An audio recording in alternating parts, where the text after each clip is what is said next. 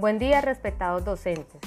Debido a varios interrogantes respecto a la estrategia Evaluar para avanzar de tercero a 11, se llamó al ICFES donde se obtuvo respuesta por medio de la línea de atención. El primer interrogante fue, ¿la población con discapacidad visual o auditiva puede presentar la prueba? Ellos respondieron, evaluar para avanzar no está diseñada para este tipo de población, por tanto no.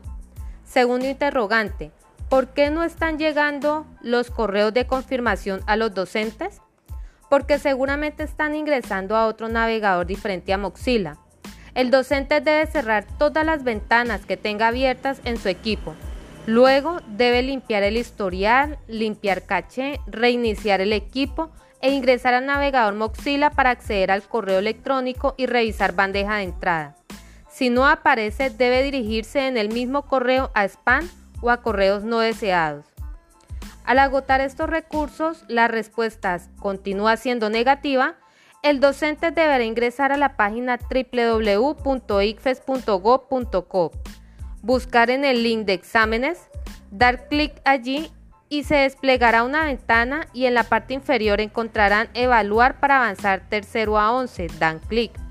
Encontrarán un link que dice accede a la plataforma Evaluar para avanzar, dan clic para recuperar usuario, contraseña o registro docente. Para este último, ingresarán toda la información solicitada y por último se les llegará el link para la creación o actualización de su contraseña de acceso a Evaluar para avanzar tercero 11. Un último interrogante, ¿cómo se generan los reportes de estudiantes? Ellos respondieron, una vez finalice el proceso de aplicación del instrumento de valoración de los estudiantes que inscribió, podrá generar los reportes que les permitirán hacer el diagnóstico de sus estudiantes. Para la aplicación online, el proceso de generación y consulta de reportes es la siguiente. 1. Finalizar el proceso de aplicación con los estudiantes cargados. 2. Ejecutar el proceso de generación de reportes. 3. Consultar el reporte generado a través de histórico de resultados. 4. Descargar los reportes para su análisis. Y 5. Descargar las guías de orientación. La anterior información fue brindada por el ICFES Departamento de Evaluación Evaluar para Avanzar. Muchas gracias, que tengan una feliz tarde.